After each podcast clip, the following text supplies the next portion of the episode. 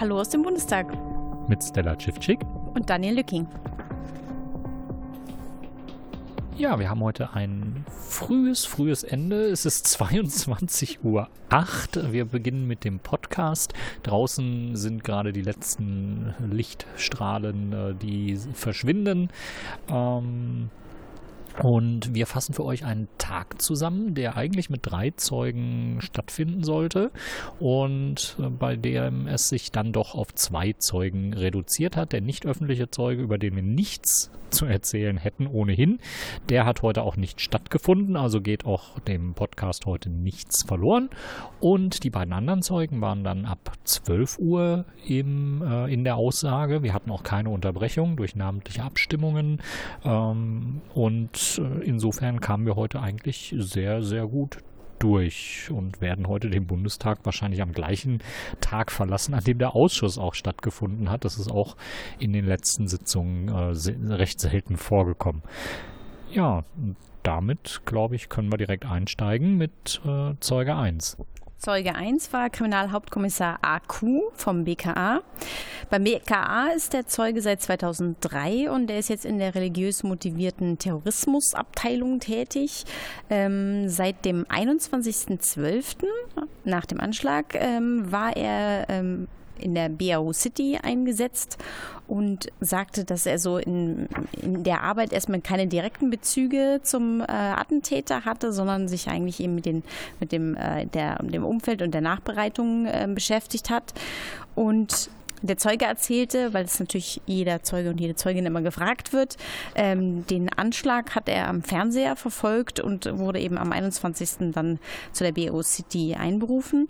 Ähm, am Ab vom 21. Dezember an war er für die im Bereich der Fahndung zuständig und ab dem 23. war er Spurenkoordinator.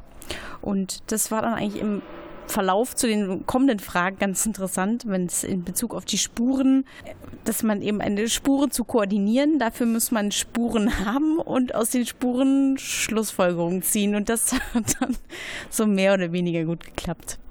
Ja, die ähm, ermittelnden Behörden waren vor Herausforderungen gestellt, weil wegen der Lage vor Ort einerseits das Landeskriminalamt Berlin mit einbezogen war und quasi alle Gegebenheiten, alle Örtlichkeiten zur Verfügung stellte. Und weil es eben eine große Lage war, war auch das Bundeskriminalamt zugegen. Und da stellte man dann fest, dass man gar nicht in der Lage war, zeitgleich dieselben äh, Datenbanken zu befüllen, wo es um die Erfassung der Spuren geht. Ähm, ich meine herausgehört zu haben, dass sich das mittlerweile geändert hat, also dass man aus dieser Großschadens, Großschadenslage, wie es im Verwaltungsdeutsch äh, klingt, gelernt hat. Aber ähm, damals war es eben so, man hatte ähm, großen Koordinierungsaufwand, äh, überhaupt die Beweissicherung zu betreiben. Er hat das auch äh, sehr ausführlich beschrieben, dass der Tatort schon in unterschiedliche Segmente aufgeteilt war, in denen Beweise gesichert worden sind und dass man natürlich am Ende dieser Beweissicherung äh, dann auch noch priorisieren musste oder dieser nicht nur Beweis, sondern auch Spurensicherung. Erstmal gibt es ja natürlich nur Spuren, ähm, ob die irgendetwas beweisen muss, später entschieden werden. Ähm, aber dass man eben priorisieren musste, in welcher Reihenfolge wertet man äh, Asservate aus, äh, im Rahmen der Untersuchung möglicherweise Spuren auch äh, unbrauchbar gemacht werden und dass man nicht mehr unterscheiden kann, ob eine ähm, DNA da ursprünglich drauf war oder nachträglich dazugekommen ist und in welchem Verhältnis die dort zu finden ist. Also es war ein spannender Einblick auch in die Tatortermittlung, muss ich mal sagen, ähm, was den Umgang äh, mit Spuren angeht. Und ähm, mir ist bei dem Zeugen aufgefallen, dass er auch gut vorbereitet ersch äh, erschienen ist. Er war wieder jemand von der Kategorie, Zeugenkategorie äh, gut vorbereitet mit äh, dickem Aktenordner. Und ähm, ich kann, kann, mich jetzt nicht entsinnen, dass er da so wirklich viel Gebrauch von gemacht hat. Er konnte aber auch sehr viel aus dem äh, Gedächtnis referieren und äh, ähm, sinngemäß darstellen, sodass eigentlich dadurch äh, ziemlich viele Fragen sehr gut äh, auch beantwortet äh, worden sind. Ähm, ja, und äh, er hat dann auch so ein bisschen für die Knallermeldung des Tages gesorgt, äh, die schon vor Ende des Ausschusses dann äh, durch die Agenturen ging. Stella, was war denn das? Ja, die DPA unter anderem griff dann auf, dass es einen kleinen Zettel gab, der sich vor dem Tachometer befunden hat. Ähm, Erstaunlich war, dass der auf den Fotos, weil er leider aufgrund der ähm, Spurensicherung und eben wegen der Temperatur, hattest du ja dann ja schon gesagt, ähm, es mehrere Orte gab, an denen der LKW letztlich ähm, analysiert und an denen Spurensicherungen vorgenommen worden sind. Dieser Zettel ist, so wie ich es verstanden habe, nicht vor Ort gefunden worden und auch die Fotos, die vor Ort gemacht worden sind, da gab es ja so 360-Grad-Fotos, damit man später da noch ähm, die, die, die, den Umstand vor Ort gut archivieren kann. Ähm, dort ist dieser Zettel nicht gesehen worden auf den Fotos, auch nicht in der Julius-Leber-Kaserne, sondern erst drei Wochen später in der Friesenstraße bei einer Nachbereitung. Und dieser Zettel zeigte Handschrift und in Versalschreibweise die Aufschrift Hardenbergstraße B. Und ähm, da war dann die Frage, ist eine Schriftanalyse vorgenommen worden? Und die Hardenbergstraße ist genau der Bereich, in dem der LKW Tempo aufgenommen hat, um auf den ähm, Weihnachtsmarkt aufzufahren. Und auf diesem Zettelchen wurde DNA des Attentäters gefunden und vom eigentlichen Lkw-Fahrer und noch eine dritte Spur, die nicht zugeordnet oder dritte Fingerabdrücke, die nicht zugeordnet werden konnten. Und ähm, Herr Gröler, der Ausschussvorsitzende, fragte dann, ähm, weil auf der Rückseite von dem Zettelchen irgendwie stand irgendwie Seitenzahl 174 und ein kleiner Text, ob da näher angeguckt worden ist, was das für ein Zettel ist, ob das vielleicht eben ein bestimmtes Buch war oder wie auch immer. Und da sagte er, dass da keine auch Ausschnitte, die es gibt mit einem längeren Textausschnitt, dass das ähm, zur Not gar nicht weiter förderlich ist für die Analyse, was das für ein Zettel ist und woher der kommt, stammen könnte. Aber eben dieser Zettel Daniel, du wippst schon, ich übergebe. Gerade beim Zuhören fiel mir auch auf, dass eine Frage gar nicht gestellt worden ist, nämlich ob es Bücher im LKW gab. Also ob äh, der LKW-Fahrer ein Buch dabei gehabt hat, in dem er gelesen hat. Das würde wunderbar erklären, warum äh, seine DNA-Spur darauf ist, eine mögliche dritte DNA-Spur. Und es würde natürlich nahelegen, dass ähm, der Attentäter ähm, ja quasi dieses, diesen Schnipsel aus dem Buch heraus, aus einem Buch herausgerissen hat. Ähm, da lohnt sich, glaube ich, die Nachsuche, ob irgendwo ein Buch äh, als Teil der Asservate gelistet ist. Ähm, und da hätte man mal nachschauen können, was da auf Seite 174 eventuell fehlt. Ähm, ja, letztendlich, man kann jetzt mutmaßen, wofür dieser Zettel da war, war ja eine Positionsangabe, dass ähm, sich aufgeschrieben worden ist, was muss ich in ein Handy eingeben, ähm, damit mich das Handy äh, leitet und äh, oder damit, also dass der Attentäter das möglicherweise als Gedächtnisstütze Stütze genommen hat, um äh, dorthin geleitet zu werden. Und er ist ja auch ähm, auf und ab gefahren, ähm, äh, also einmal am äh, Breitscheidplatz vorbei. Ähm, war das die Hardenbergstraße auf der anderen Seite? Ja, ne? Also er ist einmal in die eine Richtung und einmal in die andere Richtung gefahren und jeweils über die Hardenbergstraße kann das hinkommen. Ja. Ähm, das, da kommt die Ortskenntnis von Stella voll zum Tragen, die in der Gegend wohnt. Ähm, ja, das, ähm, also dass dieser, dieser Zettel so auf so viel Aufsehen erregt, ist ähm, ja nachvollziehbar, weil der einfach drei Wochen lang nicht gefunden worden sein soll. Wenn er wirklich so prominent gelegen hat, äh, dann ähm, dürfte sich äh, oder ja ist das schon erklärungsbedürftig, äh, vor allen Dingen auch, warum das nicht äh, gesondert dann nochmal untersucht worden ist und einfach so unter ferner Liefen äh, ab abgehakt worden ist. Äh, und man hätte zumindest mal in einem Bereich auch äh, selbstkritisch mit der eigenen Spurensicherung umgehen müssen und sagen müssen, hm, also wir haben das Fahrzeug mehrfach verlegt und äh, ganz offensichtlich war die Suche noch nicht abgeschlossen und es werden neue Dinge gefunden. Wo müssen wir denn hier in dem Bereich besser werden, damit nicht Asservate übermäßig lange ähm, noch in dem Bereich liegen bleiben? Wir haben jetzt mit diesem kleinen Zettelchen wirklich das Problem, dass diese dieses Ding außer für Verschwörungstheorien, glaube ich, für wenig taugt und dass man überhaupt nicht mehr ähm, analysieren können wird, warum es erstmal übersehen worden ist oder ob es nachträglich hingelegt worden ist. Ähm, schwierige, schwierige Kiste, aber zeigt, äh, wie problematisch dieser, auch diese Tatortarbeit äh, insgesamt abgelaufen ist.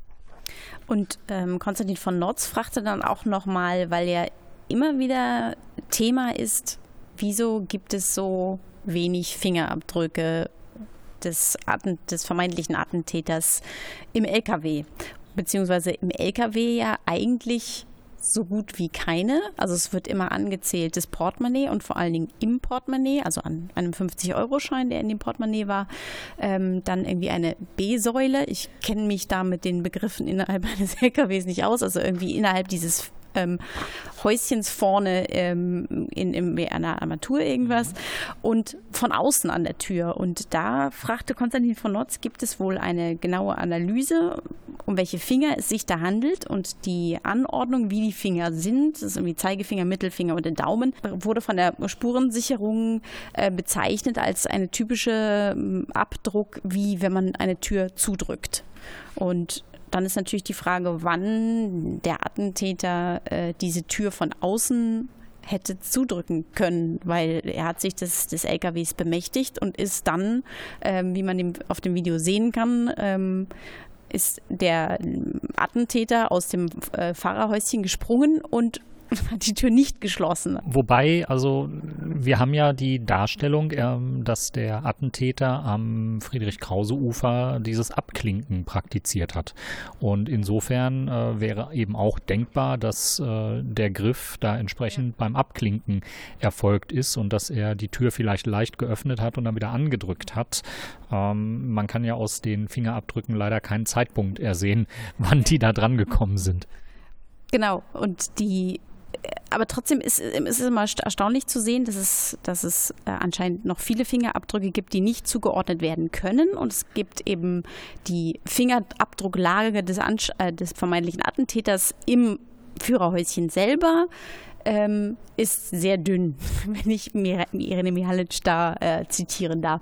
Und trotzdem, trotz der Fingerabdrucklage, die nicht zugeordnet werden konnte, beruft sich das BKA unter anderem immer darauf, ähm, für sie stehe absolut fest, es ist ein Einzeltäter und es, es handelt sich um ähm, A. A.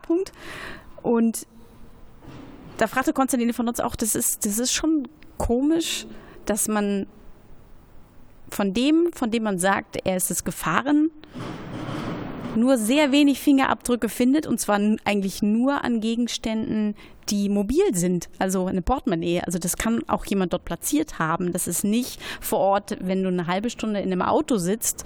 Ähm, davon abgesehen, dass beim Unfall natürlich auch die Frage ist, da gab's, waren ja auch einige Scherben im Spiel und der Aufprall, ähm, dass er sich nicht verletzt hat, aber dass er keinerlei Haare, Hautschuppen, Fingerabdrücke hinterlassen hat, nachdem er eine halbe Stunde in dem Fahrerhäuschen gesessen hat. Ähm, aber es andere Fingerabdrücke sind, gefunden worden sind und die konnten nicht zugeordnet werden. Aber auf jeden Fall war nicht jemand anderes involviert. Das ist irgendwie eine Schlussfolgerung, die nicht nachvollziehbar ist.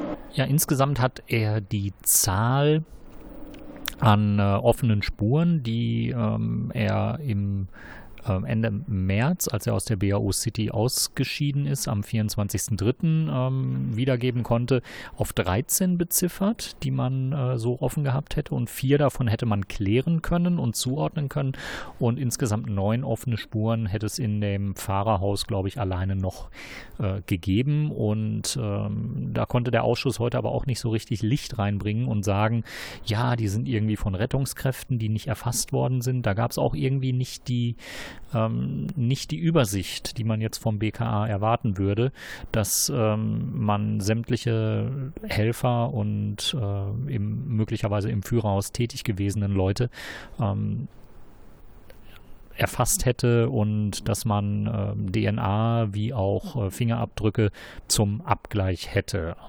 Insgesamt, äh, was fehlt, ist ähm, in diesem Bereich eine Beurteilung, inwieweit diese Spurenauswertung äh, schlüssig ist. Und äh, ich glaube, da wäre es an der Zeit, dass der Ausschuss wirklich auch einen Kriminalisten nochmal komplett über das Material schauen lässt und ein Gutachten erstellen lässt, inwieweit da vertret, in einem vertretbaren Rahmen gearbeitet worden ist.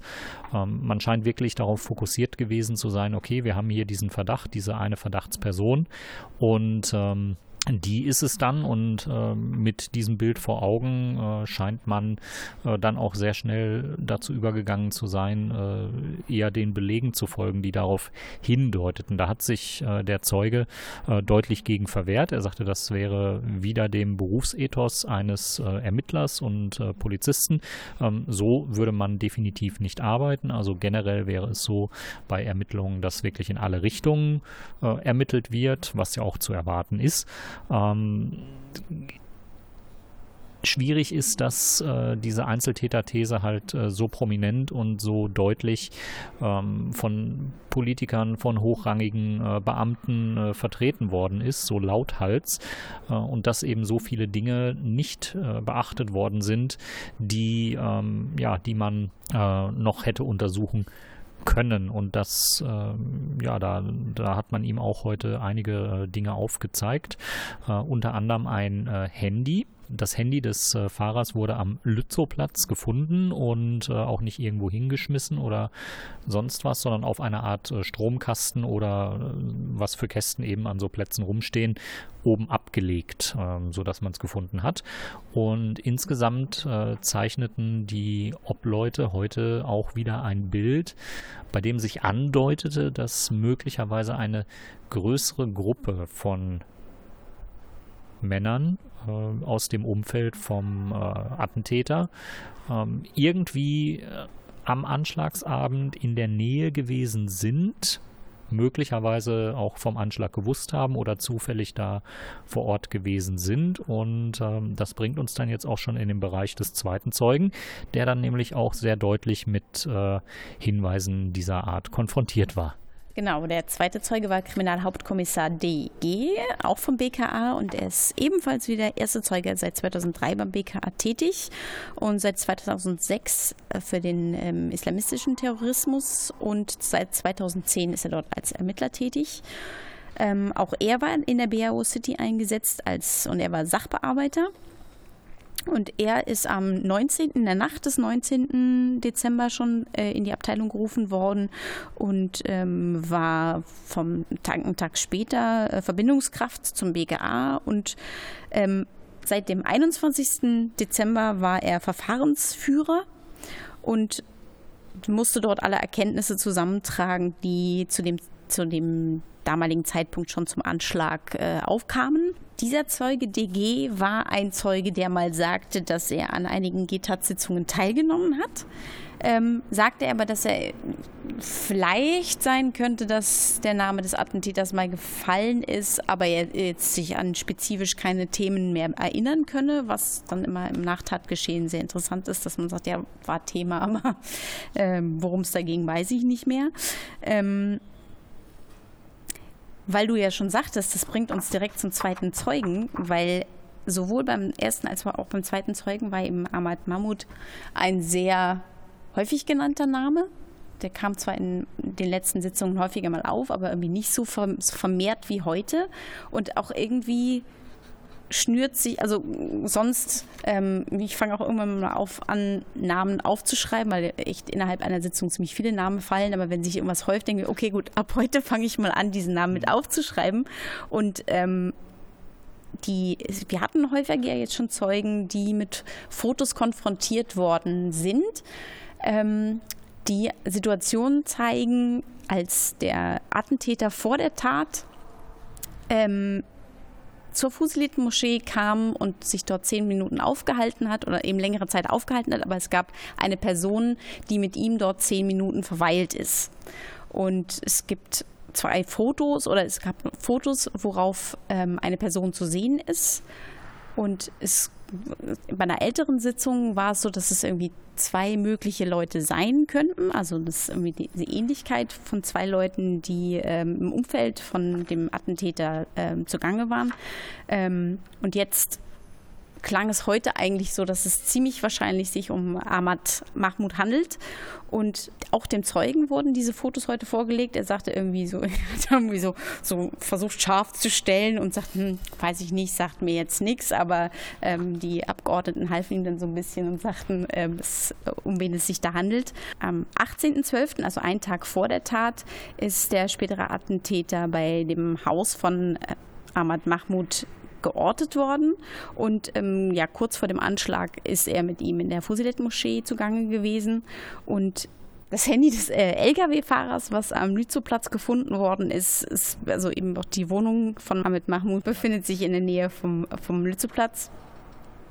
Und noch einen weiteren Punkt brachte dann später, so, so, eigentlich so relativ vor Ende, brachte dann noch Fritz Felgentreu von der SPD mit ins Spiel, was ich sehr beachtlich finde, ehrlich gesagt, ähm, dass dieser Ahmed Mahmoud Tatortberechtigter war, weil wahrscheinlich dort ein Stand angemietet war bei dem, also dass er dort als Verkäufer gearbeitet hat oder als Security oder dergleichen.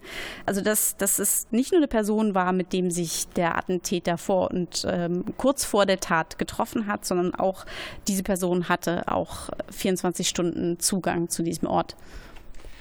Ja, und wir haben noch ein paar Zahlen heute auch zu hören bekommen. Also insgesamt hat der Zeuge 2 ähm, ausgesagt, das BKA habe 43 Menschen im Umfeld äh, des Attentäters äh, überprüft. Und bei allen diesen 43 sei eben äh, objektiv keine, kein Beleg zu finden gewesen für eine Tatbeteiligung oder einen Kontakt oder, also Kontakt schon, aber eben objektiv kein Beleg, ähm, der justiziabel gewesen wäre. Und das war etwas, was er sehr häufig wiederholt hat, äh, dass, dass es keine objektiven Belege äh, gegeben hat.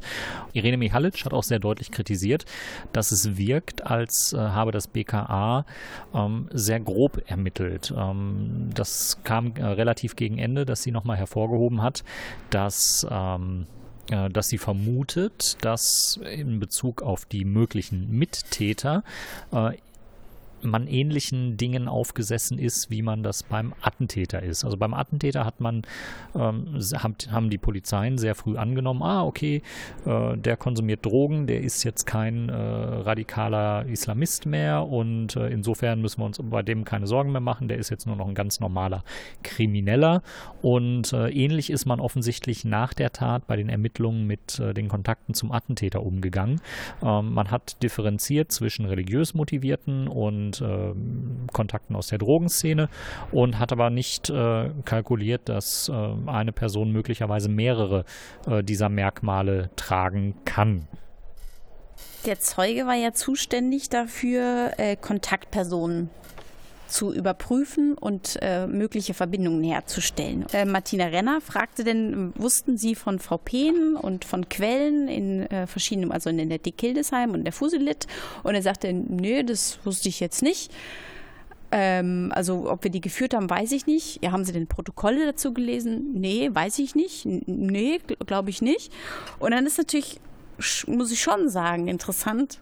Und das sagte eben Irene Mihalic auch sehr schön, wenn man eingesetzt ist, um Verbindungen herzustellen und Kontaktpersonen ausfindig machen soll und dann nicht Protokolle sichtet, die äh, V-Personen und Quellen hm, hinterlassen haben. Dann ist es natürlich schon die Frage, wie will man Kontaktpersonen analysieren, wenn man die Aussagen dieser Kontaktpersonen nicht prüft und nicht querliest wenigstens. Also ich glaube, hier ist, hier ist der Ausschuss einfach in den Bereich vorgedrungen, äh, den das BKA und die Bundesregierung und alle beteiligten Behörden schützen wollen, nämlich sie möchten keine näheren Aussagen zu ihren Quellen geben.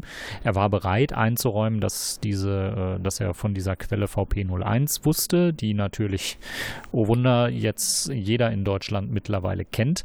Ähm, Quellen darüber hinaus seien ihm aber irgendwie nicht zur Kenntnis gebracht worden und äh, da wird es schwierig. Also es wäre durchaus äh, notwendig gewesen, auch bei den, ähm, bei den anderen beteiligten Behörden anzufragen und äh, viel deutlicher zu schauen und auch nachzuhalten, äh, wo dann Fehlanzeigen zurückkommen. All das hat, all das kam irgendwie nicht so ganz äh, heraus, dass das stattgefunden hat und dass er, ähm, also er konnte jetzt auch nicht mehr sagen, von welchen äh, Behörden er vielleicht eine Negativmeldung zurückbekommen hat oder äh, welche Behörden möglicherweise anteilig irgendwas gemeldet haben. Es wirkt wirklich so, als äh, soll über diese Quellen einfach nicht geredet werden und es liegt nahe, weil man auch das haben wir jetzt über die gesamte Ausschussdauer gesehen, eine ähnliche Quellenführung anwendet. Ähm, nicht zuletzt das Buch äh, über die VP01 hat es gezeigt, ähm, die man auch in anderen Bereichen anwendet. Ähm, es muss Quellen geben, die man genutzt hat und von denen man sich hat informieren lassen. Und es wirkt, als ja, ist man da dem gleichen, den gleichen Problematiken aufgesessen, wie das auch im Bereich des Rechtsterrorismus äh, schon passiert ist.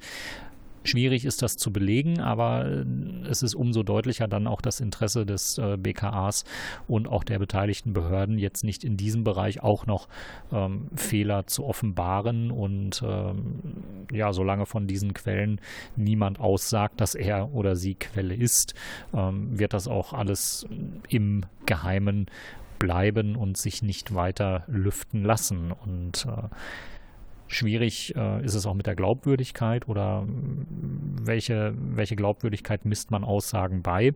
Wir hatten einen Moment im, äh, im Ausschuss, wo Irene Mihalic offensichtlich aus äh, Chatprotokollen, äh, Telegram vermutlich oder äh, WhatsApp vorgelesen hat. Und äh, da ging es offensichtlich um die Gruppe aus dem Umfeld vom Attentäter und äh, wie sie sich über das Attentat unterhalten haben. Und äh, sie hat es wirklich im Wortlaut vorgelesen und ähm, ich, ja, es, es, es war eine, ja, eine, eine Unterhaltung so, ja, da hat was stattgefunden und einer der, eine der beteiligten Personen hat sich davon distanziert und hat gesagt, boah, nee, äh, Menschen töten oder mit LKW, das ist bestialisch, geht nicht. Und der andere sagte, ja, voll cool und ähm, finde ich, äh, oder war irgendwie äh, dafür und dann wurde darüber sinniert, ähm, dass keine Bombe gezündet worden ist und ähm, gleichzeitig waren auch noch Andeutungen da, die in viele Richtungen gelesen werden können, in, inklusive, ähm, dass man sich äh, eventuell kollektiv auf äh, so eine Tat möglicherweise vorbereitet hat oder eben auch äh, vor Ort gewesen ist. Also diese, diese Chat-Protokolle haben viele Interpretationsmöglichkeiten zugelassen. Und ähm, der Beamte D.G. Äh, sagte ja, aber da gab es kein äh, objektives Kriterium, dass man jetzt hätte sagen können, das ist eine Tatbeteiligung oder das ist ein direktes äh, Kennverhältnis zum Attentäter oder eben ein Mitwissen. Also er hat aus der Sicht eines Juristen äh, argumentiert, was kann man belegen und was kann man gerichtsfest äh, vorweisen und nicht aus der Sicht ein, nicht aus der Sicht eines Ermittlers. Ja, welchen Spuren sollte man nachgehen? Und für ihn war dann eben der wörtliche Inhalt der Nachricht, äh, der sich ganz klar nicht gerichtlich verwenden ließ, ähm, ausschlaggebend genug zu sagen, hier gucken wir jetzt nicht weiter hin. Statt zu sagen und einzukalkulieren, und das hat Irene Michalic ihm auch vorgehalten, ähm, dass man es hier mit einer hochgradig paranoiden Gruppe zu tun gehabt hat, die sich vor äh, möglichen Überwachungseinflüssen äh, geschützt hat und die auch das hat nicht zuletzt das Verhalten des Attentäters gezeigt, ähm, guten Grund gehabt hat, davon auszugehen, dass ihre Kommunikation abgehört wird. Und dass man sich dann in Chats verstellt, ja, und dass man dann vielleicht einmal mehr sagt, ah nein, das ist abzulehnen, so ein Anschlag, oder äh, sich nicht darauf einlässt zu sagen, natürlich äh, finde ich das gut und genau darüber haben wir geredet und das haben wir geplant. Also diese, diese Naivität anzunehmen, dass äh, die Überwacher nicht längst äh, einkalkuliert sind in den Gesprächen, die überrascht. Mhm. Und dann wurde auch immer noch mal gefragt, wenn man jetzt so, können Sie, können Sie LKW fahren? So, also ähm, ich kann es auch nicht. Äh, ich fahre seit 30 Jahren Auto, aber irgendwie würde ich mir nicht zutrauen, so ein Gerät zu fahren. Und jetzt zum Vergleich, der LKW in Nizza war irgendwie ein 7,5 Tonner der LKW vom Breitscheidplatz war ein 40-Tonner. Also das ist irgendwie schon ein sehr massiver Sattelschlepper. Woher hatte denn der Attentäter die Kenntnis, so ein Gerät zu fahren? Ähm, wobei ich sagen muss, da haben wir heute auch zwei verschiedene Aussagen gehört, nämlich in der Aussage des äh, ersten Zeugen A.Q. Ähm, der die Fahrerkabine des LKWs äh, im Prinzip so geschildert hat, dass sie gar nicht so sehr von einer Fahrerkabine eines Autos abweicht. Also da wäre insgesamt weniger Platz drin gewesen, als er sich das so vorgestellt hätte. Ja, aber das ist ja, das ist ja nicht die Karosserie von innen, sondern du hast ja, ich meine, wenn du in ein Rückspiel von Pkw guckst oder in einem Rückspiegel vom LKW, da hast du da einfach mal eine halbe Stadt hinter dir, die du irgendwie lenken musst. Und also du hast ja einen, wenn du lenkst, einen ganz anderen Radius, den du beachten musst, damit du nicht jeden Bordstein mitnimmst. Also ähm, jetzt alleine vom Handling, natürlich ist das, ist das, äh, wenn es ein modernes, moderner LKW ist, ist das äh, vielleicht handhabbar, aber rein vom Volumen des LKWs her finde ich die Frage durchaus berechtigt.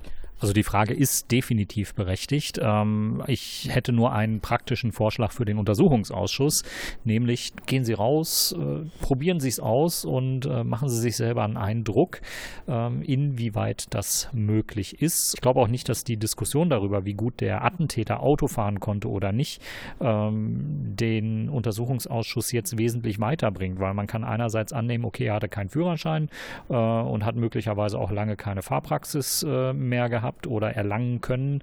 Ähm, gleichzeitig kann man nicht ausschließen, dass er sich doch noch mit irgendjemandem äh, im Umfeld von Berlin in einem Crashkurs doch nochmal Grundfertigkeiten angeeignet hat.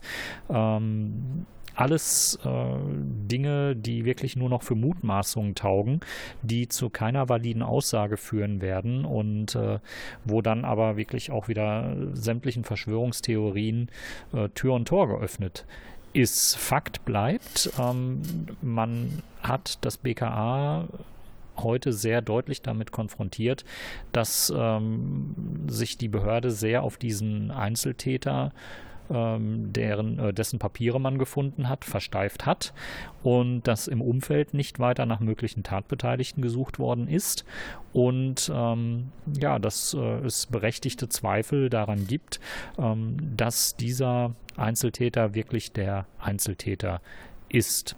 Ich habe jetzt zu den Zeugen nichts mehr. Hast du noch was? Nee, also nachdem wir die letzten zweieinhalb Stunden sehr deutlich immer wieder dasselbe gehört haben und wenig Inhaltliches, ähm, bleibt uns zu dem Zeugen auch nicht äh, viel anderes übrig, als dann jetzt hier auch den Podcast zu beschließen. Ähm, wir bedanken uns natürlich wie immer für Spenden und sagen, wir hätten auch gern noch mehr unter den bekannten Adressen.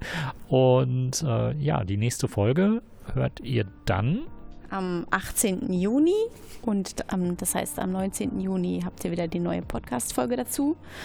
Und dann beschließen wir das Ding jetzt und äh, sagen Gute Nacht aus dem Bundestag. Gute Nacht. Tschüss.